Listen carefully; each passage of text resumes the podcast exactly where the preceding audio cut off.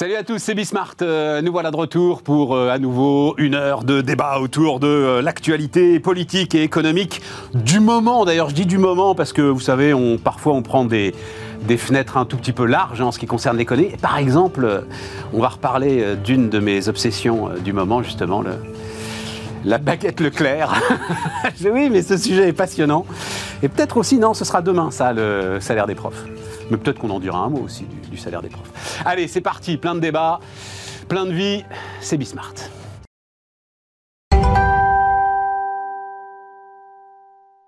Donc, autour de la table, Nicolas Doucerin. Salut euh, Nicolas, Salut Stéphane. président de Valumen. euh, Toujours. Nicolas, oui, voilà, euh, c'est ça. Aziz Seni, salut euh, Aziz, entrepreneur, investisseur. Stéphane Van Nuffel, salut Stéphane. Netinvestissement.fr. Aziz, c'est toi qui voulais parler, on parlera après de, de la baguette, on va quand même pas démarrer avec ça. C'est toi qui voulais parler de, de l'apprentissage, et c'est très bien, je suis ravi euh, qu'on puisse démarrer avec ça. Euh, donc, succès spectaculaire de l'apprentissage, 718 000 contrats, dont 700 000 dans le privé, plus 37% en un an, et même parce que Elisabeth Borne a publié un point de vue dans les échos là-dessus euh, ce matin. Il y avait, on, prend la, mesure de ce qui se passe, 290 000 contrats d'apprentissage en 2017. 718 000, euh, non, donc euh, spectaculaire. Et alors, tous les niveaux de diplôme sont concernés. Euh, la part des entreprises de moins de 50 salariés est euh, prépondérante. Et alors donc, Elisabeth Borne écrit L'apprentissage est enfin en train d'acquérir ses lettres de noblesse dans notre pays et de devenir un réflexe de plus en plus partagé par les chefs d'entreprise, les jeunes et leurs familles. Moi, je trouve que c'est d'abord un succès des entreprises, hein, contrairement à ce qu'on peut lire sur Twitter où tous les politiques se félicitent comme s'ils avaient signé les contrats. Donc moi, je dis bravo à mes collègues chefs d'entreprise qui, qui signent ces contrats. Et euh, pour le voir autour de moi sur ces chefs d'entreprise, PME essentiellement, c'est, euh, bah, on est quand même dans un contexte un peu particulier avec euh, des difficultés de recrutement, une grosse, grosse problématique sur le sujet. Donc beaucoup utilisent ce, ce- contrat comme de la pré-embauche. On va prendre un jeune, on va le former et on espère qu'on va le garder. Donc on investit sur l'humain en, en- en espérant aussi euh, s'inscrire dans la durée. Donc c'est peut-être d'ailleurs pour Enfin, ça que... on a une prime de 8000 balles quand même pour investir euh, dans l'humain. Tu vois, Oui. dire, mes, mes amis chefs d'entreprise, tout ça, machin et tout. Ok, mais enfin. je- je, je crois pas que l'essentiel des chefs d'entreprise courent, après. euh, On n'embauche pas parce qu'on a 8000 balles de, de 8000 euros, pardon, excuse-moi, euh, 8000 euros c'est pas une embauche, c'est un contrat d'apprentissage. hein, Oui, c'est beaucoup moins engageant. hein.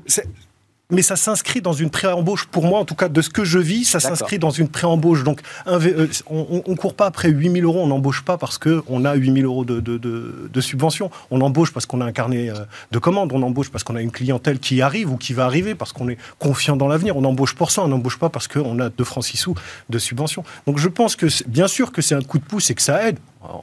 On ne va pas cracher sur 8000 euros, mais euh, je ne pense pas que ce soit la motivation première de tous ceux qui euh, recrutent aujourd'hui ces jeunes, qui signent des contrats et euh, qui veulent tout simplement euh, anticiper euh, leur croissance et avoir euh, du personnel qualifié, des collaborateurs qui s'inscrivent dans la durée. Bon, hurrah pour la France, comme disait euh, Ouais. le général de Gaulle après le premier essai nucléaire réussi dans le désert algérien. Pardon, je referme la parenthèse. Nicolas, Non, moi je me réjouis. as embauché des apprentis? Eh ben oui. J'en ai pris un il y a deux mois, effectivement. J'ai- considéré qu'après avoir créé mon entreprise sur un effectif de 10 en interne, j'ai embauché mon premier apprenti parce que j'estime que c'est un devoir en tant que chef d'entreprise de, de contribuer à, à former notre jeunesse. Et en ça, pour, pour répondre à ce que tu viens de dire, Mais toi, dis donc, c'est quand même Ouais. assez qualifié, euh, puisque tu fais euh, du management de transition. Ouais. management de transition, etc. Et tout. Donc les gars, ils sont bac plus 5. Euh, Ouais, mais ça, moi, forcément. moi, j'ai même, pris- même au-delà, quoi. Non, j'ai pris un jeune parce qu'on est en train de travailler sur un gros projet de plateforme digitale. Donc j'ai pris un jeune en apprentissage qui fait, qui est formé aujourd'hui sur les métiers de l'informatique. Je lui ai mis un chef de projet. Il travaille avec notre agence pour travailler, travailler sur un projet stratégique. Non, ce qui est important, on le dit toujours en économie, il y a une chose qui se vérifie pas, c'est le climat de confiance. Voilà. Euh, les 8000 euros d'aide, euh, toute la politique qu'a mis, Dieu sait que je suis parfois assez critique sur le gouvernement, il faut reconnaître que ce qui a été mis en place et initié dès 2018, aujourd'hui a créé un terreau extrêmement favorable et extrêmement rassurant à la fois pour les familles et toute cette jeunesse, on en parlait encore tout à l'heure, qui est extrêmement touchée par la crise que nous traversons. Donc, c'est pas les 8000 euros qui vont permettre de, c'est l'ensemble des ingrédients. La politique gouvernementale, euh, l'enseignement, les jeunes, l'aide financière, c'est tous ces ingrédients qui permettent aujourd'hui de donner cet élan. Et moi, je me réjouis pour tous nos jeunes. Je te donne la parole dans un instant, euh, Stéphane. Donc, quand même, réforme Pénicaud de 2018, hein, euh, Hum. qui est la clé du truc. Bah oui. Libéralisation de la création des centres de formation d'apprentis. Et maintenant, ils sont passés de 1000 à 3000 en France. Donc, en 2018, euh, 2020, en deux ans, tu as eu la création de 2000 CFA grâce euh, à cette réforme. Stéphane? Eh bien, alors, d'abord, c'était une promesse du candidat Macron euh, qui a été tenue. Ça fait très longtemps que moi, sur plein de plateaux, et je pense qu'on avait eu plein de fois cette discussion, Stéphane, depuis une dizaine d'années, euh, il était évident que c'était un trou qu'on avait dans la raquette, dans notre formation, cette notion d'apprentissage. Pour une raison très simple, c'est que j'ai fait une partie de mes études, moi, en alternance. À l'époque, c'était des contrats pro d'alternance. Moi une aussi, semaine, une Stéphane. semaine. Voilà. Moi aussi. Et ce que ça m'a appris, dans un secteur qui n'a rien à voir avec ce que j'ai fait après, mais parce que je faisais un sub de co, donc bon. Et, et ben, j'ai appris un truc, c'est que dès le premier jour de mon stage en entreprise, on m'a fait faire de A à Z tous les services de l'entreprise, alors que moi j'arrivais, école de commerce, vous voyez, la tête gonflée de toutes mes certitudes d'être demain le patron de CAC 40. Et ben, j'ai retenu une leçon, c'est que c'était dans, dans- en plus c'était dans une boîte de recyclage, donc autant vous dire que ça vous envoie très fort. J'ai retenu cette leçon. Donc ça, c'est très important parce que je pense que sur ces 700 000 contrats par rapport aux moins de 300 000 qu'il y avait il y a 5 ans, fondamentalement, on va espérer que dans l'écart, déjà, non seulement au-delà de la possibilité de trouver un emploi, parce que ça, on ne sait jamais. Est-ce que l'embauche va continuer derrière, 60%. etc. Voilà. Mais bah, j'allais donner mon exemple chez Net Investissement. Et alors, nous, on a eu des stagiaires à tous les niveaux. Évidemment, le Master 2 de gestion de patrimoine, Bac plus 5, bah, on le recrute, on l'a pendant un an ou deux, selon s'il fait un Master 1, un Master 2. Ça le prépare à l'identité de Net Investissement, à l'idée de, de faire son métier, mais c'est du haut de gamme. Donc, les mecs, évidemment, on les garde souvent derrière, parce que le recrutement du stagiaire ressemble à un recrutement Oui, d'un salarié. ça, c'est le stage. C'est le stage dans le cadre du Après, net Master 2. investi- voilà, C'est c'est du digital. Donc, Ouais. on a eu aussi des stagiaires à l'IT, donc du programmeur, etc. Donc là, déjà, on descend d'une strate de, de, de précision. Ça ressemble un peu plus à ce que disait Nicolas. Et là, c'est hyper intéressant parce que ça permet aussi de tester des gens qui sont très différents, en particulier de ma personnalité. Donc, on vit avec des gens. ce serait une mauvaise surprise si on les salariés du jour au lendemain. Et après, je vais même plus loin. On a découvert en grandissant tout ce qui est middle office et back office. Alors, c'est pas encore le stage d'alternance, d'apprentissage en industrie lourde, mais là, tu tombes sur des futurs postes qui sont pas les plus reluisants. Tu vois, c'est du traitement Bien sûr. administratif. c'est bon. Et ce qui est très important dans un métier comme le il n'y a aucune formation universitaire pour ces postes-là qui sont Exactement. pourtant indispensables. Et, et surtout, bah, ça qui est Des important. trucs, des trucs de souscription, de vérification, de réglementation. Si vous ne comprenez pas ce que vous faites, ce qui est le problème dès que vous êtes une grosse boîte, et aujourd'hui, Net Investissement appartient à un grand groupe qui est confronté à ça, vous prenez des gens qui Mhm. arrivent, s'ils s'intéressent pas ou si on ne les a pas intéressés à ce qu'ils vont faire, ça va pas les intéresser de faire de la, la paperasserie. Donc, cette, cette mise en place, je finis juste là-dessus, cette mise en place, elle est hyper importante, autant pour le chef d'entreprise, et on va pas cracher sur l'argent qui est donné, parce qu'on paye finalement cette... euh, cette non, non, mais moi, je, je- alors là, j'ai un rôle social, évidemment. pas les Bon, tiroirs, Stéphane. derrière, derrière, je dis juste que c'est un bon moyen d'apprendre à vivre ensemble entre le chef d'entreprise et son futur salarié. Et nous, on a un peu plus de 50% des stagiaires qui sont restés, donc ça correspond apparemment à la moyenne euh, nationale. Mais ceux qui sont pas Six restés sur sont dix. partis faire autre chose. Enfin, 6 sur 10, pas forcément restent. 6 sur 10 sont en emploi 6 Voilà. mois après. Nous, euh, nous, ces fin 6 de sur leur 10 sont apprentissage. restés chez nous. Les autres sont partis faire d'autres expériences dans d'autres euh, entreprises. Aziz, tu voulais rajouter quelque chose? Non, je trouve que c'est euh, un bon sas pour rentrer dans une entreprise, euh, à la fois pour le jeune qui découvre cet environnement, et puis euh, que encore une fois sur cette philosophie de, de, de pré-embauche. J'en parle parce que j'ai beaucoup ça autour de moi. Euh, beaucoup se disent on, on investit pour pouvoir garder derrière, et, et surtout on a le sentiment que c'est un peu plus facile de passer par cette étape-là que d'aller recruter en ce moment directement sur le marché, parce qu'on on, galère un peu à trouver les, les- les bonnes compétences. Il y a, alors, mais j'en j'en reparlerai de demain parce que euh, il se trouve que euh, Amélie de Montchalin, donc la ministre de la fonction publique, lance la plateforme de la marque employeur du secteur public. Et j'ai découvert qu'en fait, euh, il y a une crise de recrutement pour euh, le secteur public. Euh, et quand tu mets les deux chiffres en parallèle, que tu te reportes 10-15 ans en arrière, que tu vois aussi le million de création d'entreprises, tu te dis qu'on est peut-être en train tranquillement de vivre une pure révolution culturelle euh, dans notre pays, euh, autour de l'entrepreneuriat, autour de la prise de risque. Ce qui amène donc à cette histoire, ça c'est toi qui voulais en parler, euh, Nicolas, cette histoire de banque pour les jeunes Oui. euh, de Pécresse. Alors là aussi, je vais essayer de donner juste quelques petits éléments, parce qu'en fait, Il n'y a pas grand-chose. et non, voilà. J'ai été sur le site de Valérie Pécresse, on n'a rien. Euh, D'ailleurs, euh, sur d'autres sujets, là où j'ai essayé de creuser un petit peu ce que dit Valérie Pécresse, pour l'instant, on n'a rien. Donc à un moment, il va falloir par que ça. Oui, il va falloir. Hein, les... L'immobilier, par exemple. Oui. L'immobilier. Oui, Ou- oui, ou oui. la- hausse, mais il n'y a rien. Ou la hausse des salaires de 10% qui est repassée à 3% en moins de deux mois. Voilà. Dans un premier temps. Alors, Dans non, par temps. exemple, chose quand même très très importante, elle a annoncé euh, ce week-end euh, une suppression du forfait social sur euh, l'intéressement à la participation. Ça, c'est une bonne nouvelle si c'est fait. Oui, mais tu n'as aucun. Ah bah non, il n'y a pas de détail. Aucun, aucun, aucun détail. Et euh, gratuité de la distribution des actions gratuites. C'est-à-dire plus de taxes sur la distribution des actions gratuites. Je vois ton sourire épanoui. Et, et, euh, l'un des membres de son staff dit il va quand même falloir qu'on trouve un moyen pour que euh, ça ne soit pas réservé au seul patron, quand même. Il ne faut pas que ça lui retombe dessus, surtout en conflit d'intérêts. euh, Ouais, attention à ces thèmes. Bon, euh, donc Banque des Jeunes, Banque du droit à l'échec. Cette banque ne se remboursera que si le jeune gagne, alors je cite Valérie Pécresse évidemment, que si le jeune gagne un certain niveau de salaire. Si ça ne marche pas, c'est l'État qui garantit. Extraordinaire. C'est fantastique. Ah, tu trouves ça fantastique, toi Ah, mais je trouve ça fantastique, c'est-à-dire que. être un peu taquin. Non, non, C'est de droite. Ouais. Attends, on sent un peu d'ironie. Attends, attends, vas-y. on connaît un non, peu. je- je- On sent qu'il y a un peu d'ironie. D'abord, enfin, je veux dire, en, en- J'ai eu un doute. non, non, mais Non, non, non. je, je suis, enfin, je suis effaré par Ah, cette, ah. par ce manque de, de, J'ai de- failli y aller. de- de- de préparation pour sortir des mesures dans un but électoraliste. Je, je trouve ça incroyable. Je veux dire, Valérie Pécresse, elle connaît rien à l'économie visiblement. Il suffit de voir. ministre du budget, quoi. Ouais, Bah, ouais. bah oui, mais là, je C'est me là que c'est malheureux. alors, Nicolas. non, mais là, je me pose malheureux. vraiment franchement ouais. la question. Je veux dire, on sait tous, aujourd'hui, on a des centaines d'aides. C'est peut-être d'ailleurs ce qui tue notre pays. On a tellement d'aides, tellement de banques, euh, d'investisseurs pour subventionner, aider des projets, aider les jeunes, des banlieues défavorisées, pour atteindre les plus grandes écoles. Tout existe aujourd'hui.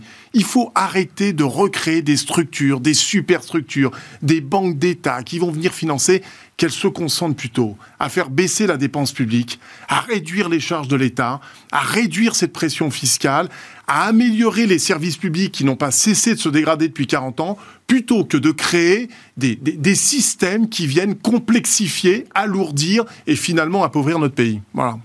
La messe est dite. C'est une proposition d'ordre politique. On est en ce moment Oui, sur c'est ce que les, je dis. les- les catalogues, euh, sans trop de détails, juste pour euh, attirer le chaland et, et les lecteurs.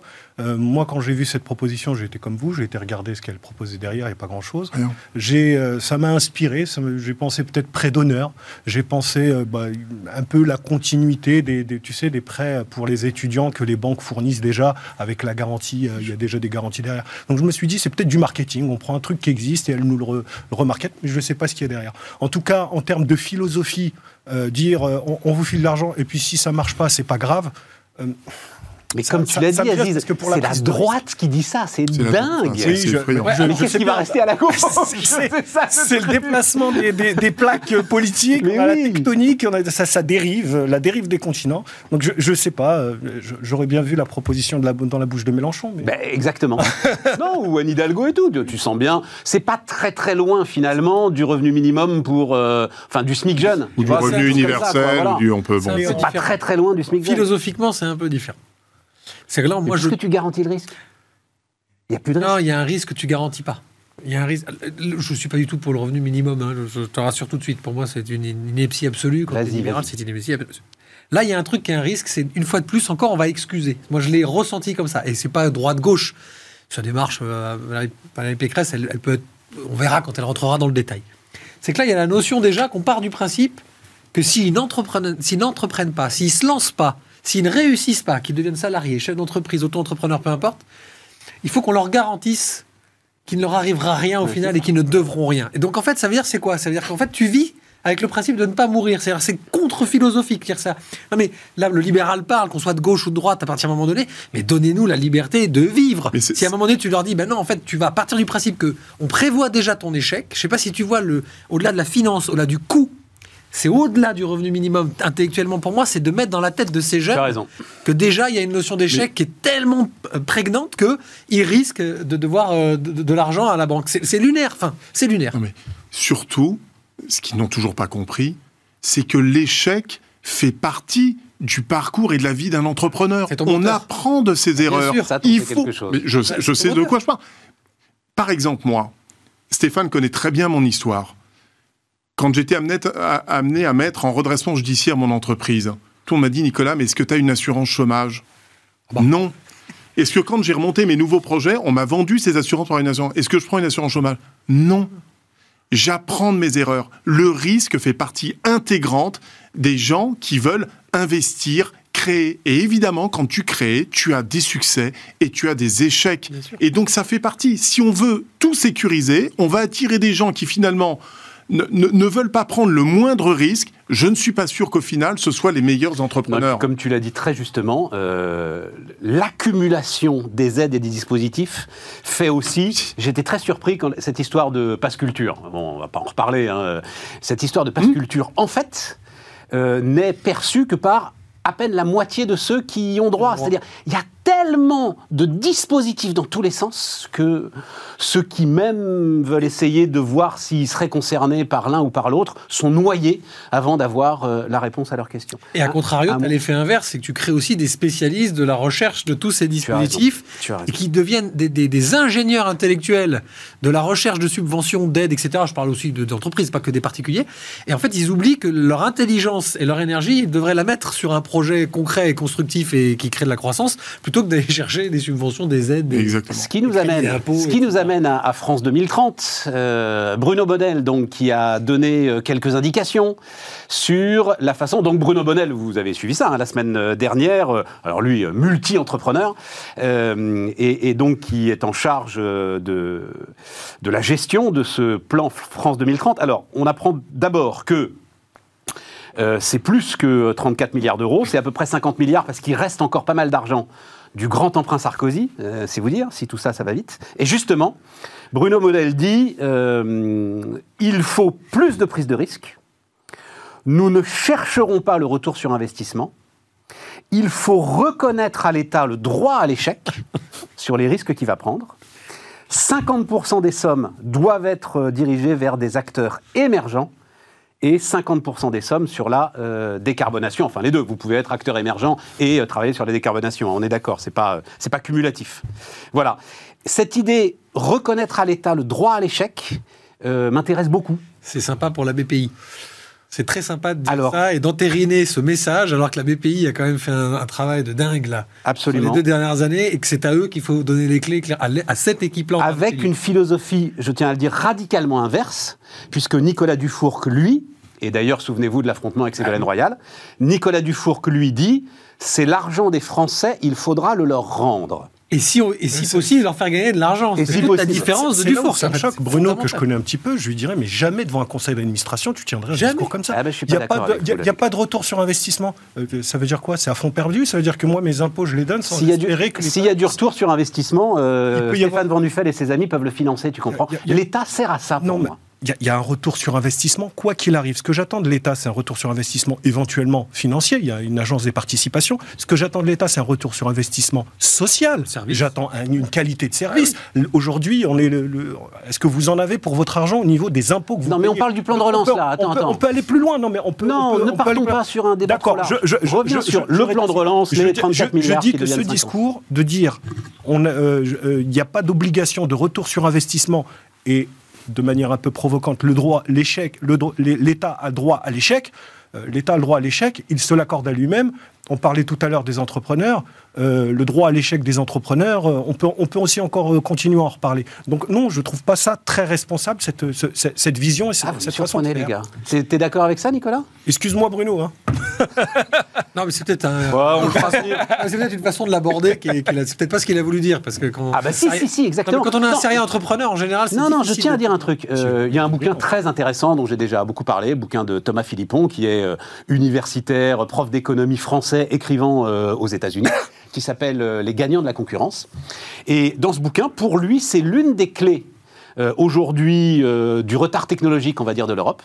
Contrairement à ce qui se passe aux États-Unis, c'est qu'en Europe, effectivement, on sanctionne et on a traditionnellement sanctionné les responsables politiques qui sont allés dans de mauvaises directions d'investissement. Alors que, dit-il, aux États-Unis, on a beaucoup plus Mais c'est normal, tu le Ouais. disais, hein, c'est vrai pour toute la société, la culture de l'échec, y compris pour l'État. Vas-y, euh, Nicolas. Je suis pas tout à fait d'accord. Moi, je vais prendre euh, parce que je pense qu'au contraire, ce qui nous freine en France, c'est euh, parfois notre manque d'audace et surtout notre manque de vision à moyen et long terme.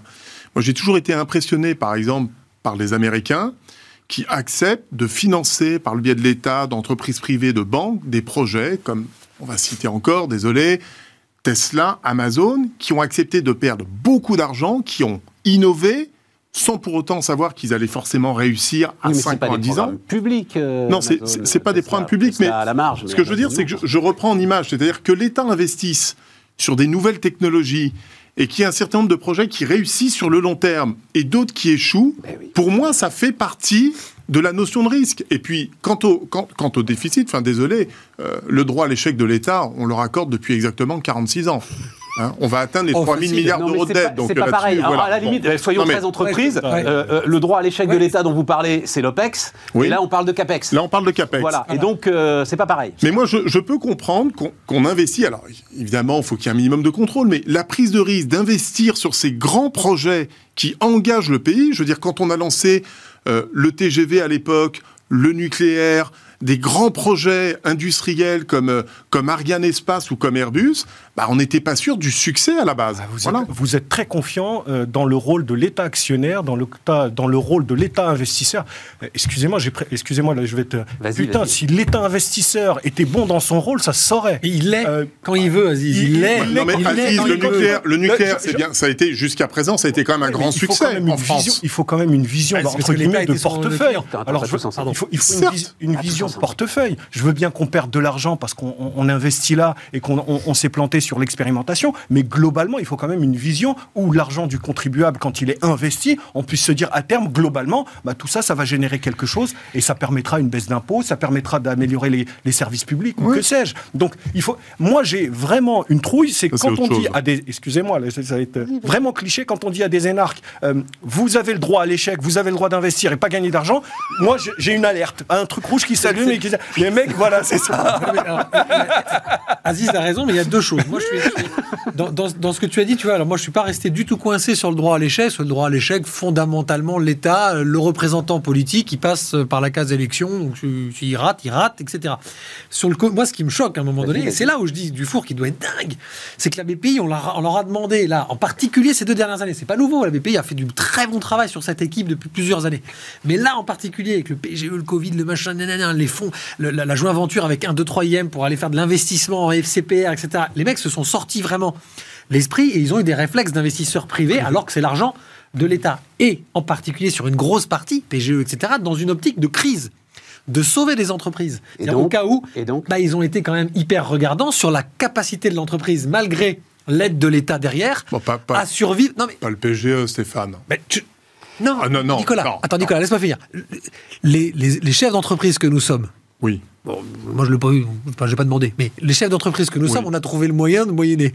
C'est juste que les chefs d'entreprise ont tous pris le PGE alors qu'ils en avaient pas besoin, en Oui. disant c'est de la trésorerie. Oui. Et ça, c'est l'ingénierie sur l'ingénierie. Bon, Oui. ce que je reviens sur ce que je dis. Et Stéphane, je te l'ai déjà dit 20 fois sur le plateau. L'État français, et c'est le libéral qui parle, l'État français doit se comporter comme un État anglo-saxon, euh, comme des États américains. Les Américains, quand l'État se mêle d'un truc, devient ultra soviétique dans, la, dans le pilotage d'un projet, la seule contrainte qu'ils demandent, c'est qu'il faut que ça rapporte au moins un dollar aux contribuables Ok. américains. Dans l'esprit américain, il est inacceptable dans cette phrase qu'on imagine que ce soit flat, que ça ne rapporte pas d'argent. Tu ne fais pas un investissement, que tu sois État, État ou privé, sans vouloir gagner de l'argent. Pour une raison très simple, gagner de l'argent, ça n'est pas engraisser les actionnaires, c'est ça le problème du discours en France, c'est faire de l'investissement. Et si tu crées un investissement qui lui-même crée des marges pour recréer de l'investissement, tu as gagné. C'est l'erreur française. Il ne faut pas que Fran- l'État français gagne de l'argent. C'est sale. Un, un chiffre, parce que et- et- mais on en parle assez peu, nous. Euh, les Anglais avaient deux modes de distribution du PGE. Un mode euh, un peu comme nous, avec une garantie à 80%, je crois que c'était 80% distribué par les banques. Puis un autre mode, garantie à 100%. Vous avez vu le truc là, le soupçon de fraude devant lequel ils sont? 5 milliards de livres. 5 milliards C'est pas, la de faute de- livres. c'est pas la faute de l'État anglais. Non, mais ça veut dire que non, mais ça veut dire que quand même le contrôle des banques, tu vois, tu parlais de la BPI, les petits 10% de banques qui ont fait que quand même les banques responsables de 10% ont regardé à qui elles filaient ce PGE, euh, c'était Et, nécessaire. mais Stéphane, quand tu, 5 quand tu milliards fais de des financements de projets avec la, avec la BPI à l'époque, je parle pas de PGE, BPI plus banque, faut pas croire que le mec de la BPI, il arrive avec une veste en velours côté et qui comprend rien. hein. Il est aussi dimensionné que ton banquier. Un mot, euh, Aziz, Mmh. parce que tu voulais, euh, il nous reste quelques minutes, on va pas, mais ça, ça m'intéresse, moi, ce que tu as à dire là-dessus. Euh, euh, impact de la culture, donc woke, tout le monde sait de quoi on parle, hein, sur le management, il y a quelque chose que Non, je- tu je vois, monter petits- qui je vois, t'intéresse je vois des petites alertes comme ça, et il y, a un- il y y a une actualité qui m'a un peu choqué, c'est cette actrice euh, anglaise qui s'est mise à pleurer devant la caméra sur euh, Sky News en s'excusant de ne pas être noire. Et, et je me suis dit être assez noire. assez noir, pardon. Et et, euh, il y, a- il y il des petites.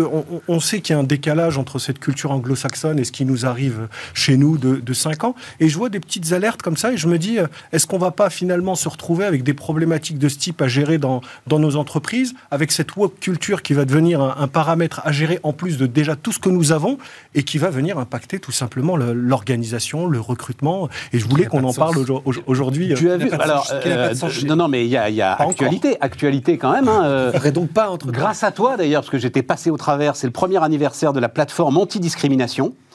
Donc j'avais même, je savais même pas qu'il y avait une plateforme anti-discrimination qui avait été, euh, voilà. Euh, 14 000 appels en un an, 50% sont liés au travail. Donc c'est 7 500 dossiers liés au travail euh, en termes de, de discrimination. Est-ce que c'est un sujet réel? Est-ce qu'on se dit que c'est rien du tout peanuts au regard des 20 millions de salariés en France? Je sais pas. Non, mais il y a Vas-y, Vas-y, vas-y. Non, non, mais vas-y, j'allais te poser une question. je, je- je trouve propos, encore ouais. une fois, c'est- pas la, c'est encore les mêmes méthodes qui conduiront au même résultat. Euh, la problématique euh, gérée par l'État de l'antidiscrimination, je, je trouve que c'est une gabegie, c'est une perte de temps et ça pas, c'est pas faire. La problématique, elle se trouve dans les entreprises, elle se trouve dans la formation des DRH, elle se trouve aussi à, à la hauteur euh, et, et au niveau des candidats. Donc il y a, il y a toute une culture et une, une éducation, une formation à faire et, et l'État prend ça euh, sous l'angle un peu politique. On voit bien euh, la, la porte par laquelle on rentre avec l'antidiscrimination, euh, le SOS racisme, ne touche pas à mon pote, le machin, le truc. Donc je, je- je vois bien qui peut en profiter. Mais de manière factuelle, euh, je, je préférais qu'on passe par les entreprises, par la formation. Il y a des problématiques, ils se règlent de plus en plus. Et euh, plutôt que de stigmatiser le salaud d'entrepreneur ou le salaud de Non, ah non, non, non, non, qui, qui là, recrute, ou bien de tu l'as pas vu.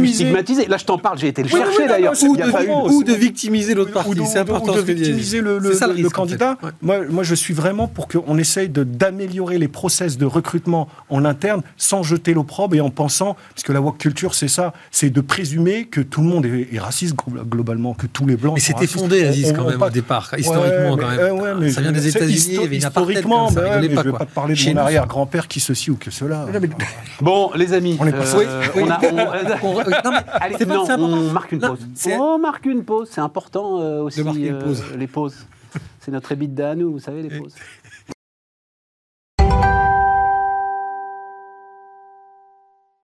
Donc on repart les amis, alors la baguette. Non, juste avant quand même, euh, sprint final dans les, dans les négos de la grande distribution.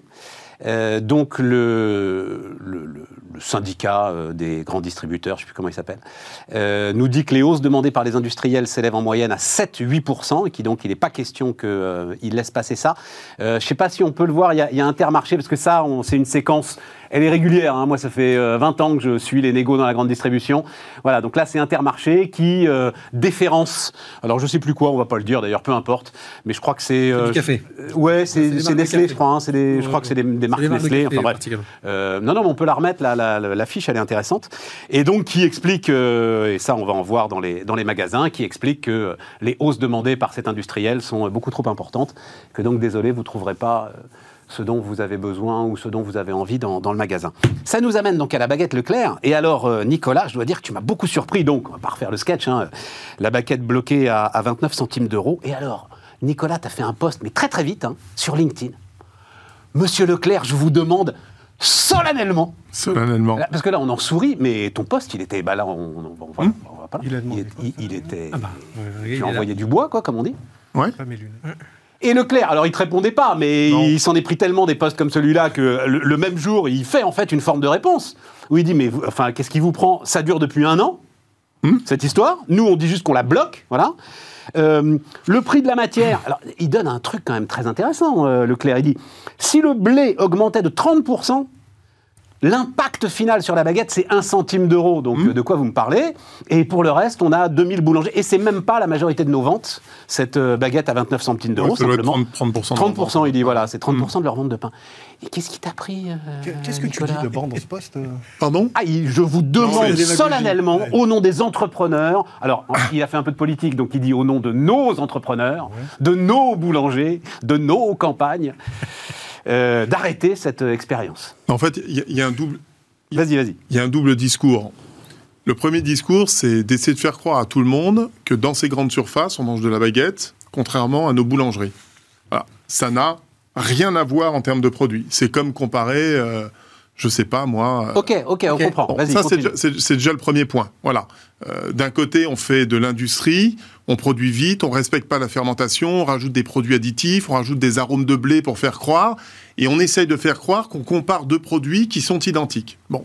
De l'autre côté, j'écoute beaucoup Michel-Édouard Leclerc qui nous explique que son objectif, c'est le circuit court, c'est de préserver les commerçants de proximité, c'est de, travailler dans un espèce d'écosystème pour favoriser, etc., au pouvoir d'achat. Je dis juste qu'en continuant de faire cette communication qui est pour moi, je trouve, démagogique, au moment où il l'a fait, ça va contre l'intérêt aussi de nos petits commerçants.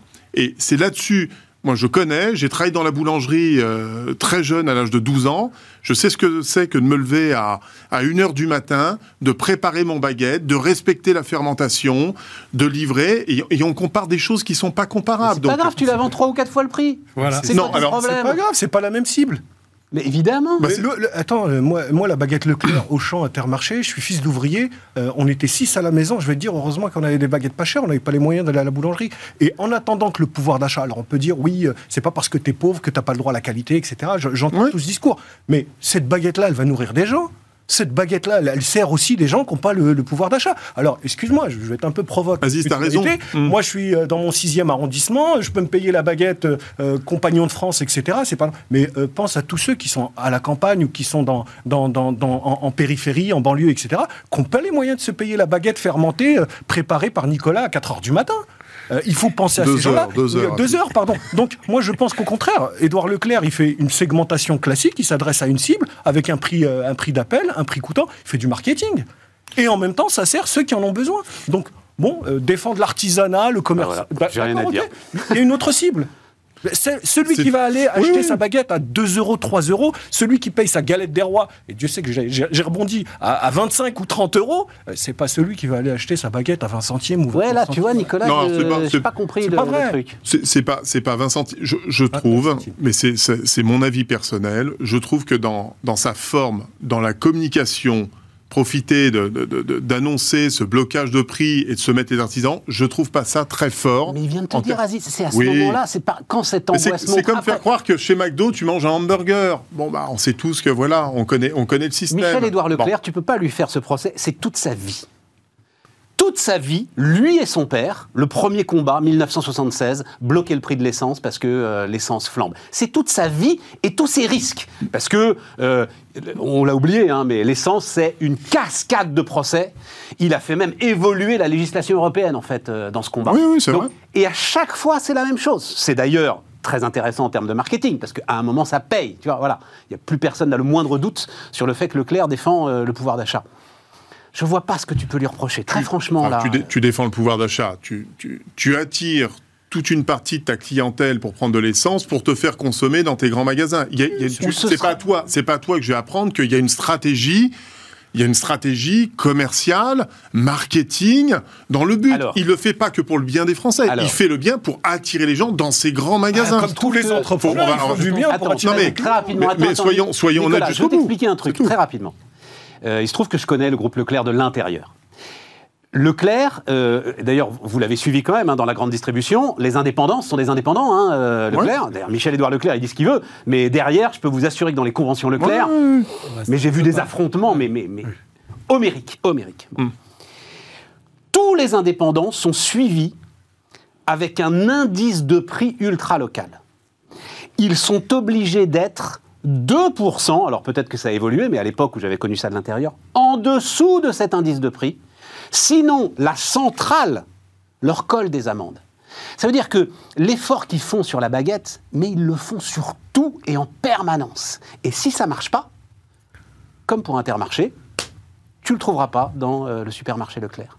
Donc tu vois, c'est pas une posture liée à cette baguette. Voilà, c'est un positionnement, comme le dit Aziz, marketing fort. Vas-y, euh, Stéphane. Pardon. Très rapide, sans tiroir. Moi, je pense que autour de cette table, tout le monde a raison. Je- ce que je ressens de la défense de Nicolas, c'est que Nicolas, il défend la qualité. Et il est vrai que j'avoue que j'étais là, là, le jour où tu as parlé de cette, cette baguette. On était tous surpris que ce sujet soit aussi important pour toi. Mais on sait que cette baguette, elle n'est pas terrible. Voilà. Et on sait que dans la grande distribution, tu n'auras pas ce que tu as euh, chez Ediard au coin de la rue, quoi, ou chez ton boulanger, ou ton charcutier, ou ton On n'est pas obligé de parler Non, hein. mais- on peut parler de petites si, boulangeries dans les petits villages de justement, France. justement, hein. non, mais justement, justement, non, non, parce que justement, le, le petit artisan, le petit charcutier de province, il a rien à envier à Ediard. S'il voulait la mise en place, Ediard, c'est l'inverse. On fait du cinéma pour te mettre un truc qui a la même qualité qu'un super charcutier de province. La grande distribution, c'est pas son rôle. On l'a voulu. Le monde moderne a voulu, à un moment donné, Ouais. exactement ce qu'expliquait Stéphane. Il fallait trancher dans les coûts. Donc aujourd'hui, il n'y a plus de notion. Ils essayent, hein, la grande distribution, de mettre la qualité comme étant un de leurs critères. Ben non, en fait. Et ce qui était peut-être maladroit, c'est là où je te rejoins juste, c'est au moment où il l'a fait, on commence à rentrer dans une, dans, dans une période électorale, machin, où le pouvoir d'achat avec C'est l'inflation. pour le ça qu'il le fait. Mais on est, donc, Il on est moi, je vous défends. On, est, on sait très bien que donc en fait, il ne peut pas défendre la qualité, donc il fait du marketing en défendant entre guillemets le rôle social Bien. de la grande distribution. Entre toi et moi, Stéphane, on le sait que c'est du marketing, donc vous avez tout le monde a raison dans l'absolu. Je, Je dis pas que Michel Edouard Leclerc a pas raison de le faire. Attends, je- j'ai juste rallumé, moi, euh, ouvrir un petit tiroir, parce que euh, pourquoi ça, ça me tient à cœur? C'est la grande distribution, en fait, qui me tient à cœur. Et euh, depuis, mais ça fait 20 ans, euh, euh, on a là un atout industriel et commercial, une invention du génie français Ah, extraordinaire. Et Ah oui. ben, ce même Thomas Philippon, quand il est venu nous voir, a dit quelque chose de très très juste. Il a dit arrêtons. La question, c'est pas de savoir pourquoi on n'a pas de Google européen. On n'a jamais été dans cette course-là. La question, c'est pourquoi il n'y a pas un Tesla allemand et pourquoi il n'y a pas un Amazon français. Et parce que à taper systématiquement sur la grande distribution, à en faire une sorte de sport national, on a, qu'on le veuille ou non, cisaillé les jambes de ces entrepreneurs incroyables qui auraient pu, peut-être, faire Amazon dans les années 90. Voilà, c'est pour ça que ce sujet me tient à cœur. C'est un autre Pardon. modèle. Mais il est, mais il est un autre- Je, je sens que C'est un autre modèle. non, non, mais c'est un autre je modèle. sens que je fragilise ta position avec cet argumentaire. Tu, tu donnes des arguments, mais on, on- on connaît, on connaît tes qualités, Stéphane. Bon. hein. Tiens, Stéphane, euh, ça Ah. aussi c'est intéressant. Ouais, bourse gare au choc. Ah mince. Euh, non, tu te souviens, on en avait parlé ensemble. On avait parlé ensemble de donc Robinhood. Ouais. Euh, et Ah donc oui. cette application américaine sur laquelle se sont rués les particuliers américains euh, pendant le confinement, Entre autres. entre autres, qui euh, donc a profité de la hausse des marchés, continue, voilà. Et puis arrive ce qui est arrivé la semaine dernière. Donc c'est un record absolu, hein, Facebook, c'est ça, 200 milliards de pertes de capitalisation en, en une journée. Ouais. Alors, moi, j'ai lu, justement, je voulais ton avis là-dessus, que, en fait, euh, ces particuliers américains boursicoteurs changeaient, allaient changer la façon dont le pouvoir politique regarde les mouvements boursiers, euh, parce que euh, il n'est pas possible que les gars perdent leur chemise euh, comme ça en trois semaines. Enfin, que ça allait devenir un sujet politique. Est-ce que tu... Bah, c'est Vas-y, dis-moi un petit peu euh, comment ouais, tu regardes C'est ça. difficile parce que c'est un sujet qui est extrêmement dense et extrêmement là. Ouais, mais il faut, alors, euh, D'abord, je tu es capable de le faire en je- 3-4 je- minutes. Je te donne mon point de vue très rapide sur cette histoire de Facebook. C'est- C'est c'est un, c'est un sketch, mais je fais partie des gens qui, même si je travaille dans la finance, continuent à dire on est arrivé dans un monde où en fait l'effet d'annonce est, est devenu n'importe quoi et que les réactions des marchés, qu'ils soient institutionnels ou particuliers, Hmm. des fois je les comprends plus et a fortiori dernièrement. Parce que là, ce qui s'est passé sur Facebook, c'est une blague. Et quand tu discutes avec des gérants et te disent ouais, mais tu te rends compte, c'est la première fois qu'ils perdent un million de, de visiteurs, machin. Ils ont marginal. 1,8 milliard quotidien. C'est un détail. Bon, c'est un détail. Non, pas sur le modèle. Le, le détail, c'est la réaction de marché, elle est, elle est lunaire, mais je peux t'en sortir euh, 50 sur les deux dernières années, hein, des réactions de Alors, marché. comment euh, tu l'expliques? Alors justement, c'est là où je reviens sur la deuxième partie. La question de Stéphane, c'est ça, c'est le pouvoir politique est en train de tourner. C'est-à-dire qu'avant, ça se faisait un peu, je caricature la World Company, les grands banquiers, entre politique et grands banquiers, on maîtrisait un peu le marché et les effets. Et j'ai toujours dit que la crise des années 2000, cette fameuse première crise point quelque chose, elle était due à la première fois, et je suis un acteur de ça, hein, de la digitalisation et de, de- de démocratiser l'accès à la finance. N'ouvre pas des tiroirs, va au but. Justement. Donc, elle était due à. En 2000, de 2000 à 2003, la crise, c'est que le petit plombier du coin, le boulanger du coin, il a pu, pour la première fois, ne plus passer par son banquier et son compte titre quand il a voulu boursicoter. Et il a commencé à boursicoter. Et dès qu'il s'est rendu compte qu'il avait cru dans des projets point quelque chose, qui prenait 300% en deux semaines, mais qu'en fait derrière il n'y avait rien, le business model, et ben il a la même réaction que n'aura jamais un gérant, ni étatique, ni institutionnel, ni d'une société de gestion privée, qui va donc connaître les, les, les- les Fondamentaux. fondamentaux avant d'investir pour rentrer avec deux ans d'avance, Mmh, vrai. et les fondamentaux avant de désinvestir pour sortir. C'est Warren Buffett qui l'explique. Donc tu dis que le particulier, en fait, il vend tout de suite, lui, Le- sans Ah bah, discernement. c'est ce que dit Warren Buffett. Quand, quand, quand tout le monde y va, j'y vais pas. Quand personne n'y va, j'y vais. Et là, c'est ce qui s'est passé. Bah, c'est ce qui commence à se passer. Mais ça va plus loin et je finis là-dessus. Comme ça, je laisse après la parole pour pas de faire de tiroir. Ça fait un certain temps qu'on est quelques-uns à discuter du sujet, que de toute façon, le monde est en train de changer et que ces réseaux sociaux, Meta comme un autre, parce qu'on parle pas que de Facebook, on parle de Meta, vont, être, vont, vont- changer le monde dans la philosophie politique, dans toutes les décisions, pas que la finance. C'est-à-dire que demain, on votera plus à droite, à gauche, démocrate, républicain, extrême droite, extrême gauche. Non, on votera les Google, les Amazon, je caricature, hein, les Snapchat, les Alibaba, etc., etc. En fait, ces communautés deviennent tellement puissantes, tellement dans l'influence. C'est plus simplement je montre un rimel et je gagne un million de vues. Non, c'est que maintenant ça a un impact sur le cours de bourse. Ça a un impact sur la stratégie de M. Zuckerberg qui se retrouve donc à se prendre une claque. Il réunit tout le conseil d'administration et le mec, même s'il est complètement dans son monde, a dû se poser la question de son business model pendant une fraction de seconde. Mais j'ai pas compris euh, où tu veux en venir, euh, Je Stéphane. vais en venir que je vais dans ton sens. C'est-à-dire que la, réaction des petits porteurs qui donc sont rentrés en bourse à un moment donné, et c'était ce que j'appelais de mes, de mes voeux.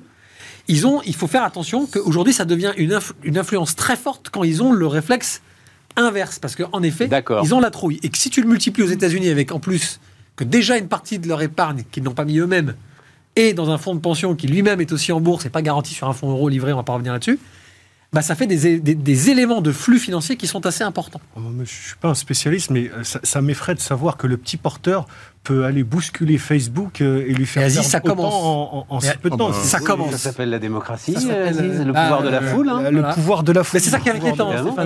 Ah, moi ça m'inquiète pas, mais. Si, en finance, si. En finance, Parce qu'en euh, c'est un peu compliqué. Pourquoi Parce que vous n'allez pas être tout seul à faire des conneries, c'est ça le truc Ah non, mais c'est très bien que moi, je, ne fais pas le produit Bah, financier. Les financiers sont de vendeurs à 29, découvert. Enfin, tu vois, il n'y avait pas les réseaux sociaux. Ok, je veux bien pour Ah, celle de 2000. euh, celle- Enfin, oui. Non, non, non, j'ai pas parlé de toujours 2008. Des hein. impacts Non, non, j'ai pas parlé de. importants, Non, non, mais attends, t'inquiète pas. 2008, 2008 le, le particulier, entre guillemets, à part certaines formes de naïveté à avoir 18, 5 18 000 prêts sur des biens immobiliers, mais à part cette. Non, non, là, la- celle de 2008, c'est-à-dire celle qui est la plus lunaire de l'histoire de l'humanité, elle est entre banquiers. T'inquiète pas, ils resteront toujours plus forts. Hein. Bon, bah voilà. Ils merdent, ils merdent. Non, non, ce que je veux dire juste, c'est que tu posais la question de est-ce que ça devient politique? C'est pas ça devient politique, c'est des enjeux pour les politiciens.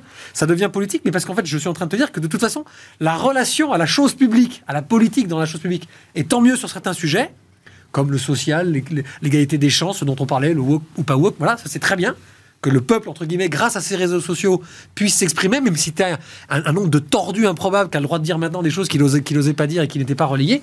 Sur la finance, peut-être que j'ai un défaut, tu as raison. Je Ouais, dis, attention, c'est quand même un truc de spécialiste. Que- backyard, hein. Même moi, il y a des, non, non, mais moi, il y a des sujets dans la finance sur lesquels je ne vais pas. Ok. Je les comprends, mais j'y vais pas parce Ok. que je suis pas dimensionné pour. Ce n'est Hmm. pas mon métier. Enfin, Qu'est-ce qu'il faudrait? Il faut instaurer un permis d'investir euh, pour le petit Non, c'est- c'est un- euh, avec un A derrière, le temps de... C'est- un fait, et quand tu discutes aujourd'hui avec des gérants, et c'est pas la première fois, il y a eu l'histoire de Tesla, il y a eu tout un tas de trucs où l'autre il lâche un, un- un tweet, il se fait carboniser par son compte, de- par son con- conseil d'administration, parce que Musk, est- et la- l'action fait comme ça, et donc tu as des mecs qui rentrent au bon moment, qui sortent au bon moment, comment ils ont eu l'info, etc. C'est les réseaux, Bon, c'est l'information, c'est Twitter. Ceci, juste, juste pour conclure sur ce sujet, euh, pour évoquer ce que disait, euh, disait Aziz tout à l'heure, les chutes sont à la hauteur des hausses du Des passé. hausses, bah, on est loin. dire, on, est aussi, euh, ça perd 200 milliards là, mais ça a gagné combien depuis 15 ans? On Nicolas, est, on dans des chiffres qui sont. Nicolas, c'est la vitesse. c'est la vitesse. Oui, Ouais, c'est ça qui change avec les réseaux Mais tu sociaux, sais donc ça- avec la, la- la- la Vox Populi. Avant, ça restait, je le redis, entre spécialistes qui savaient maîtriser les flux du marché. Il faut pas oublier que c'est important parce que les gens paniquent, ils ont raison, c'est ça que je veux dire Stéphane, hein. ils ont raison de paniquer, ils ont raison de se faire peur. Là, c'est très complexe l'histoire de que bien qui sûr. est gagnant derrière Oui. Pour autant, tu as Google qui monte, tu as Apple qui monte, c'est des... Des- J'ai pas, appris, sont euh, pas appris beaucoup d'adages de bourse, mais il y en a un qui me plaisait beaucoup, c'est If you panic, panic first. Ouais, alors, bon, Voilà, celui-là, ils l'ont euh, tous retenu, Je un film C'est sur le crack de Margin Call et tu vas voir les 88, ça, non conséquences que ça a eu. Parce C'est le que- crack de 88, non Je sais pas, Non, il faut bah, panique, panique first, c'est un truc qui se dit, c'est comme euh, on rattrape pas un couteau en train de tomber, c'est comme, voilà, tu sais, c'est les adages de bourse, le rebond du chat mort, enfin t'en as des tas qui Sauf sont, plein de vérités euh, à si chaque tu fois. sais le faire. Rattraper le couteau là, si tu sais le c'est faire, chaud. si hein. tu sais le faire. Regarde, tu vois, le président du Salvador, il a essayé de le faire avec le Bitcoin, là, bah, il s'en est même félicité par un tweet, et puis bim Et c'est parce que c'est un Ça grand spécialiste du Bitcoin, le président du Salvador. Je veux dire, on est en train de parler Bon d'un les pays gars, qui a on une est en train de centrale hyper partir dans, dans Ouais, tous les ouais. sens. Qu'est-ce qu'on n'a pas, euh, qu'est-ce qu'on n'a pas traité comme sujet? Ah bah oui, Orpea. Ah. Contagion, nationalisation. Comment Alors, le, sujet, moi, je ne veux pas vous demander euh, quelles sont les conditions réelles dans les EHPAD, etc. Et tout, c'est pas notre sujet, ça. Non, moi, je, Pas je- je- encore. je suis frappé. C'est pour nos parents. euh, Oh. je, je plaisante. Euh, euh, ouais. Euh, On n'ira on n'ira pas. non. On n'ira Comment pas. est-ce que vous vivez le. T'as connu ça un petit peu, euh, Aziz, toi, euh, avec les VTC. C'est-à-dire, à un moment, t'as un secteur entier qui part à la cave. C'est-à-dire, il n'y a plus aucun discernement dans le secteur public. C'est euh, tout le monde est logé à la même enseigne, tout le monde euh, est coupable, euh, sans même d'ailleurs avoir euh, vérifié. C'est assez violent quand même hein, euh, quand ça arrive sur un secteur économique comme ça. Comment est-ce que tu Moi, comment je l'analyse, c'est qu'il y a peut-être eu des dérives, je ne sais pas, comme tu le disais tout à l'heure. Je me dis que sur un secteur comme ça, il y, a- une sorte d'abcès qui est en train de crever et on est en train de tourner, une page. Il y a un nouveau modèle qui va, qui va apparaître. Peut-être que ce modèle est un petit peu ancien. Peut-être que la façon d'appréhender, d'organiser, de manager les choses, peut-être que les prix euh, n'étaient peut-être pas aussi euh, alignés à la qualité de service. Euh, je me dis oui, effectivement, qu'il y a- y, y de nouveaux entrants et peut-être que la façon de faire de grand-papa va, Mais de nouveaux entrants, c'est eux les nouveaux entrants, euh, Aziz. Attends, euh, Je- je Orpea, suis- Corian, etc. C'est eux qui aujourd'hui euh, sont. euh, Oui, comme les télétaxis avant Uber. T'as raison. Comme les télétaxis avant Uber. Ah, Tu crois qu'il va y avoir une ubérisation des EHPAD? Pas une C'est chaud ubérisation, quand même. mais, hein. pas une ubérisation, mais une nouvelle façon d'organiser et de faire les choses, oui. Je pense. Ah oui, c'est-à-dire que tu dis une, une crise d'une telle ampleur, c'est. De euh, faire péter le modèle et de le c'est une prise de réorganiser. conscience, Mais ouais. pas Non, non, c'est une opportunité pour un entrepreneur. Ah oui. Ah oui. Ah. Tu dis ça comme si tu étais en train de regarder. Ah non, non, non. euh, non, non. Non, mais déjà, tu peux, tu, tu, il y, a- y a des marques que tu peux citer qui normalement devraient euh, traverser tout ça euh, sans, sans être Finger touchées. hein. C'est-à-dire. Bah, il y, a, il y a dans le top 4 ou top 5, tu as un groupe en particulier, euh, et, et c'est un domaine que je connais bien, parce que je, moi je vends des, des, des investissements en loueurs meublés non professionnels à des clients. Euh, Corian, Orpea, Domusvi, Colisée, etc. Moi, je l'ai fait pendant des années. Ça fait 20 ans que je le fais. Comme on vend des lois de défiscalisation, des, des secteurs sauvegardés Malraux, euh, c'est de l'immobilier d'investissement. Et, ah, ils, mais ils achètent quoi, les gars? Ils achètent un appart dans, un, dans une résidence Ils achètent euh, une chambre médicalisée pas? médicalisée. Là, on parle Ouais, de c'est ça. d'ultra médicalisé. Ils achètent une chambre ultra médicalisée dans une résidence avec un bail d'exploitation qui les engage sur plusieurs années et qui leur garantit un loyer et un service pendant plusieurs années. Voilà. Donc Mais pas des- forcément pour eux, c'est un Ah investissement. non, c'est un investissement Un pur. Donc là, pur. vous avez des gens qui sont en face qui, à un moment donné, sont choqués d'entendre qu'on se, on découvre que le secteur privé veut gagner de l'argent. Alors il y en a évidemment qui nous ont rappelé, parce que ça fait moins qu'un jour que je, que je passe mon temps à faire ça, à désamorcer. Des clients qui évidemment veulent donner du sens à leur investissement et quand ils entendent que l'argent dans lequel, enfin dans la boîte dans laquelle ils ont investi, cher, certes ils cherchent du rendement, etc., etc. mais comportent- oui, se non, mal mais sociétalement. Bon, mais il y en a d'autres qui te disent, bah, qu'est-ce que c'est que ce cinéma? Évidemment, ils sont là pour gagner. alors ils laquelle sont va, laquelle va s'en Ah oui, ceux qui sont pas Ouais, je cotés. fais- Domusvi est pas coté, par exemple. Domusvi n'est pas coté. Bah, Orpea est coté, Corian aussi, mais Voilà. Orpea, c'est surtout le gros leader à l'international, c'est un savoir-faire. Mais il y a un groupe familial qui, qui aujourd'hui est- a, a- a des actionnaires à son, à son capital qui s'appelle Colisée, un groupe bordelais qu'on connaît très bien, c'est le numéro 4. C'est les premiers à être allés en Chine. C'est Natixis derrière qui a aidé le développement de cette boîte-là. C'est un truc familial. Euh, J'ai pas eu. T'as une idée du chiffre d'affaires Faut que j'ai une C'est le quatrième. Alors le chiffre d'affaires, non. En, ta- en- en nombre de lits, on, on commence à être sur plusieurs dizaines de milliers. Ah oui, voilà. Non, non, Ah ils ouais, connaissent ouais, bien c'est un leur vrai gros truc. Ah ouais, Et eux sont des spécialistes, tu vois, des centres de remise en forme pour sportifs, etc. Donc c'est un truc très. C'est pas que le médical, EHPAD, c'est le médical à la base. Mais je serais assez curieux. de- J'ai pas, j'ai pas eu le grand patron que j'avais rencontré à l'époque sur une anecdote assez Ça drôle, mais lui, lui, j'aimerais bien savoir comment il prend ça, parce que lui, ça fait des années qu'il attache une importance fondamentale, fondamentale à la positionnement du du service médical. Parce que c'est des gens qui ont, euh, un médecin euh, comme Et il doit être secoué lui aussi, forcément. Ils sont hein. tous secoués. T'imagines bien que le mec en est. le- Imagine-toi le directeur d'un EHPAD Orpea, avec qui ça se passe bien, comme dans 90% des maisons de retraite Orpea, où, où- où- où l'aspect social entre le directeur et ses équipes se passe hyper bien, avec toutes les contraintes d'un EHPAD. C'est horrible, c'est un mouroir un EHPAD. Et ils se prennent ça à pleine face parce qu'en fait, il y en a quelques-uns qui ont fait n'importe quoi. Peut-être. Parce que le problème de. Peut-être, on verra. Parce que... Le vrai problème là, Nicolas, c'est le rapport qualité-prix. Euh, Stéphane, pardon, c'est le rapport qualité-prix. Je, C'est- suis- je suis flatté. Ouais, pardon. Non, c'est parce que Non, je te regardais. à un autre Nicolas. euh, Non, si ah, tu veux, ah oui, peut-être exactement. tu as raison. Non, mais c'est c'est un sujet qui est très important parce que euh, c'est un sujet où on, on a l'air de découvrir. Je finirai juste là-dessus. C'est intéressant, vas-y, vas-y. On a l'air de découvrir que le secteur privé, on revient sur ce qu'on disait tout à l'heure sur l'investissement de l'État, doit gagner de l'argent. Bon, la, la- la notion, c'est il ne faut pas que ça dépasse la mesure du raisonnable et qu'on sorte de toute humanité, évidemment. Ce qui me fait un peu peur dans Le la taux de marge d'Orpea, c'est 4%. hein. Non, mais c'est. Alors, je- merci, il va plus vite que moi. Voilà. C'est gentil. La grande On distrib, pas- c'est deux, hein. Voilà, On n'est pas- on n'est pas sur de la SS2I qui Ah, bah fait oui. 35% On est promoteur immobilier qui fait 25%. On est, on est quand même sur un truc qui. Hey, euh, moi, j'ai toujours dit à mes clients, parce qu'attention, un EHPAD n'est jamais 100% EHPAD. Ce sont des maisons médicalisées en général à 50% et 50% une aile EHPAD. EHPAD, c'est encore pire que médicalisé. Un EHPAD, c'est Parkinson, c'est Alzheimer, c'est grande dépendance. Non, mais c'est hyper important parce que c'est Jacques Chirac qui avait lancé ça en 2002. Mmh. Ça fait 19 ans que ce sujet est sur la table. Et Emmanuel Macron l'avait mis aussi Mmh. comme étant une priorité nationale. Le problème, c'est qu'il s'est pris le Covid. Bon, bah oui, mais il a dû Non, mais, mais Bon, même voilà. sans le Covid, il ne l'aurait pas fait. Non, mais il y a un vrai sujet, Stéphane, parce que moi j'ai un peu peur, juste, mais je te l'ai dit quand on en Vas-y. J'ai un peu peur du ruissellement derrière. Parce que là, aujourd'hui, on pointe du doigt tout le secteur privé qui ne représente que 20% des EHPAD en France. Il y a Ouais. 25, 25, 30, c'est les associations, et 50%, c'est l'État. Bah, attention qu'on ne soulève pas le capot et qu'on n'aille pas se rendre compte de l'état des EHPAD en France sur tous les secteurs. Parce que ce jour-là, à mon avis, ça va nous faire drôle. Amusons-nous à faire la Donc- comparaison entre les cliniques et les hôpitaux publics, cliniques privées, hôpitaux publics. Et on va se rendre compte qu'il faut faire très très attention quand on a été me- obligé de, de- de Hmm. choisir les patients qu'on allait soigner ou pas dernièrement en hôpital public, malgré tous les efforts qu'ont fait les gens qui travaillent dans l'hôpital, dans l'hôpital public en France et qui sont mal considérés. Ce qui, me Attention frappe, ce qui me frappe par rapport, on a commencé cette émission avec donc euh, l'apprentissage, les créations d'entreprises, Les bonnes euh, nouvelles. euh, le secteur privé, etc. Et là, il y a une espèce, même donc Richard Ferrand. Alors j'ai assez peu, de- enfin personnellement, bon, jamais compris euh, Bon. ce qu'on pouvait trouver à Richard Ferrand, mais euh, donc il est censé quand même euh, représenter l'aile, on va dire euh, libérale euh, Bah, ah bon? hein, de Ouais. l'échiquier politique, non? Quand même Ah, Comme Pécresse est censée être la candidate de droite. ben ouais, t'as raison. bon. Les établissements qui accueillent des personnes âgées dépendantes ou en perte d'autonomie ne devraient pas être à but lucratif, nous dit euh, le troisième personnage de l'État. Et le problème sera le même. C'est étonnant quand même, ce, réflexe, t'as un problème, euh, l'État est une solution, la nationalisation est une solution. Bah, c'est bien, ça, ça recoupe d'autres sujets. L'État actionnaire, l'État investisseur, on sait tous que ça gère beaucoup mieux. On, sait, on le sait tous. Ouais, c'est ça. Parce que tu reparlais du déficit, on sait très bien qu'ils feraient tous mieux que nous autour de la table et qu'ils font beaucoup mieux que nous et qu'ils feraient mieux que tous les acteurs, évidemment. évidemment. Mais c'est c'est une pla- pff, Tenir, tenir compte de ce type de propos en campagne pré- présidentielle, ça n'a pas de sens. C'est Oui, tu as- ouais, populiste, ils regardent les choses à travers un autre prisme. Et leur Là, contrainte à eux, c'est d'être Nicolas, tu as un avis là-dessus euh, Tu regardes ça euh, Non. Moi, je, je dois dire, ça me fascine cette histoire. Ouais. Ça me fascine. Oui, oui, moi Pourquoi je suis. C'est un sujet de société en plus. Parce- non, alors c'est pas sur le sujet, moi, c'est la c'est- vitesse à laquelle ça se propage. Parce que je pense qu'il y a des gars qui ont mal fait leur boulot. Pas, je parle pas des EHPAD, moi, je parle de la gestion de crise. Mhm. C'est-à-dire une telle déflagration euh, comporte énormément d'éléments radicalement nouveaux.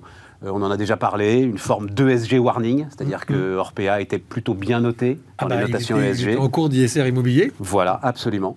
Euh, 15% du capital. Euh, Orpea, c'était 4 milliards d'euros de valorisation boursière. hein. 15% du capital qui est bazardé en quelques heures Mm. après la sortie du quotidien Le Monde. Je crois que c'est Ouais. du jamais vu. euh, Ah bah 67 en 15 jours, c'est déjà Voilà. vu aussi. En tout cas dans ce secteur qui est un Et secteur vraiment assez pépère. tu es d'accord avec moi, c'est lié à l'ESG Ah bah c'est C'est un ouais, ESG warning. On avait des profit Ouais, warning ouais, qui voilà. pouvaient faire ça.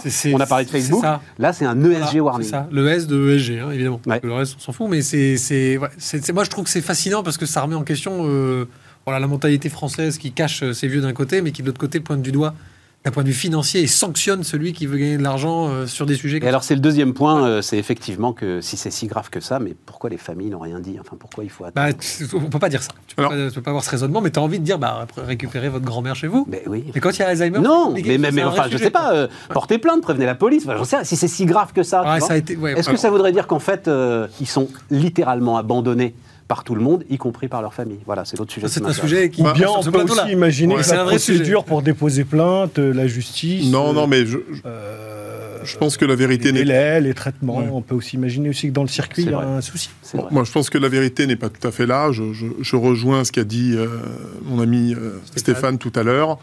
Euh, moi, j'ai une arrière-grand-mère, enfin l'arrière-grand-mère de mes enfants qui est dans un EHPAD depuis 7 ans, chez Orpea, à Alençon. J'y étais encore le week-end dernier. Et je peux vous garantir, en ce qui nous concerne, nous, non mais on a des équipes fantastiques, on est accueillis, ils font un boulot incroyable. Et moi, ce qui me frappe sur le plan humain, c'est qu'évidemment, le sujet est fascinant sur le plan financier et de voir une telle dégringolade, de comprendre les enjeux Ouais. et tout ce que ça entraîne derrière.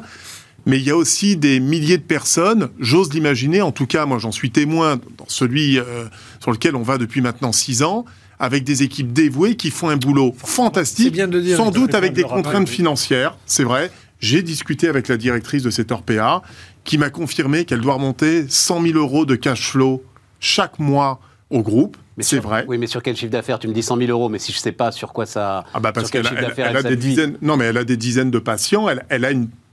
elle- a une pression financière et une gestion au niveau, mais moi je dois reconnaître que les équipes que je Ça vois, même si c'est un mouroir, eh bien, bien, je constate qu'ils font un boulot assez exceptionnel et on a l'arrière-grand-mère des enfants qui est là-bas depuis six ans. Donc, ça ne veut pas dire que c'est la vérité partout. Je, je pense qu'en fait, ça se passe très bien dans, dans une très très grande majorité d'EHPAD et que c'est une minorité. Et ce qui est incroyable, c'est la déflagration que ça engendre et l'impact humain, parce que le, le choc, il est quand même très violent pour les équipes qui font leur boulot, qui travaillent comme des fous depuis deux ans dans les circonstances que, que l'on connaît. En plus- c'est un enfer pour eux quand Moi, même. je hein. crois qu'il n'y a personne qui imagine que ce soit une culture d'entreprise de maltraiter. Non, mais euh, c'est vrai l'impact médiatique-. À chaque fois, c'est une minorité. Aziz, l'impact médiatique laisse penser. médiatique. Tu vois, ce matin, on en parlait encore. euh, Quand Yann, il y, a des- il y a- des collectifs. Il y a sans doute. Je, je, je dis pas, l'enquête révélera. Il y a sans doute eu des, des accidents, des tragédies, peut-être. Mais comme on a dans malheureusement dans toutes nos entreprises, même les entrepreneurs qui sont à la tête, qui ont des milliers de salariés, tu n'es pas derrière chaque salarié. Je veux dire, un salarié qui fait une erreur à un moment donné. euh, Tout sur des centres de profit comme ça. Est-ce que, je peux- est-ce que je peux être provocateur Vas-y, mais on Juste est au pour bout, là, finir hein. sur Ouais, cette phrase, pour finir. Tu la couperas si c'est trop provocateur. Non. Prenez le Covid et les deux ans qu'on a vécu. Imaginez-vous qu'un qu'un hôpital privé ou une clinique privée aurait dû trier ses patients parce qu'en fait, il n'y a pas assez de respirateurs, etc., etc. On sait que c'est arrivé dans l'hôpital public, on sait que c'est une pandémie, on sait que c'est pas la faute de l'État. On parle de la sixième puissance mondiale qui a été, à un moment donné, tellement dans les, dans les cordes, comme beaucoup d'autres, Ouais. qu'ils ont été contraints. Imaginez-vous pour une infirmière de devoir, ou un médecin de devoir prioriser tel patient. Imaginez-vous si une clinique privée pendant cette période-là avait dû le faire ou que ça avait été, euh, en tout cas, dénoncé. Ça aurait été une catastrophe. On est en plein dedans, donc je le redis, attention, la pression qui existe sur les patrons des EHPAD publics, c'est d'être à l'équilibre. Donc la même pression, s'il faut à un moment donné gratter sur la sauce euh, euh, béarnaise du, du, du, du, du pain, machin, enfin, ils ont la même pression, figurez-vous. On avance, on Figurez-vous. avance sur vos goûts culinaires, hein, euh, la sauce béarnaise. on prendra la baguette chez Leclerc. Voilà, bah, ils auront. bah, que- non, mais il y a de grandes chances que ce soit une baguette de chez Leclerc d'ailleurs, en demeurant. Bon, euh, les amis, euh, merci infiniment. Merci et on se retrouve demain pour, euh, bah, pour poursuivre ce débat d'ailleurs, parce que demain, Émeric Préaubert qui vient nous voir régulièrement. Émeric, donc c'est Sycomore Asset Management. Oh, il était actionnaire d'Orpea, il l'a décidé, ils s'en sont expliqués d'ailleurs, parce que c'est- très intéressant ça aussi comme sujet. Est-ce qu'il vaut mieux quand vous êtes ESG rester pour essayer d'améliorer les choses ou partir parce que vous trouvez ça indigne? Bon débat, donc on aura ce débat-là avec euh, Émeric qui est directement concerné. À demain les amis.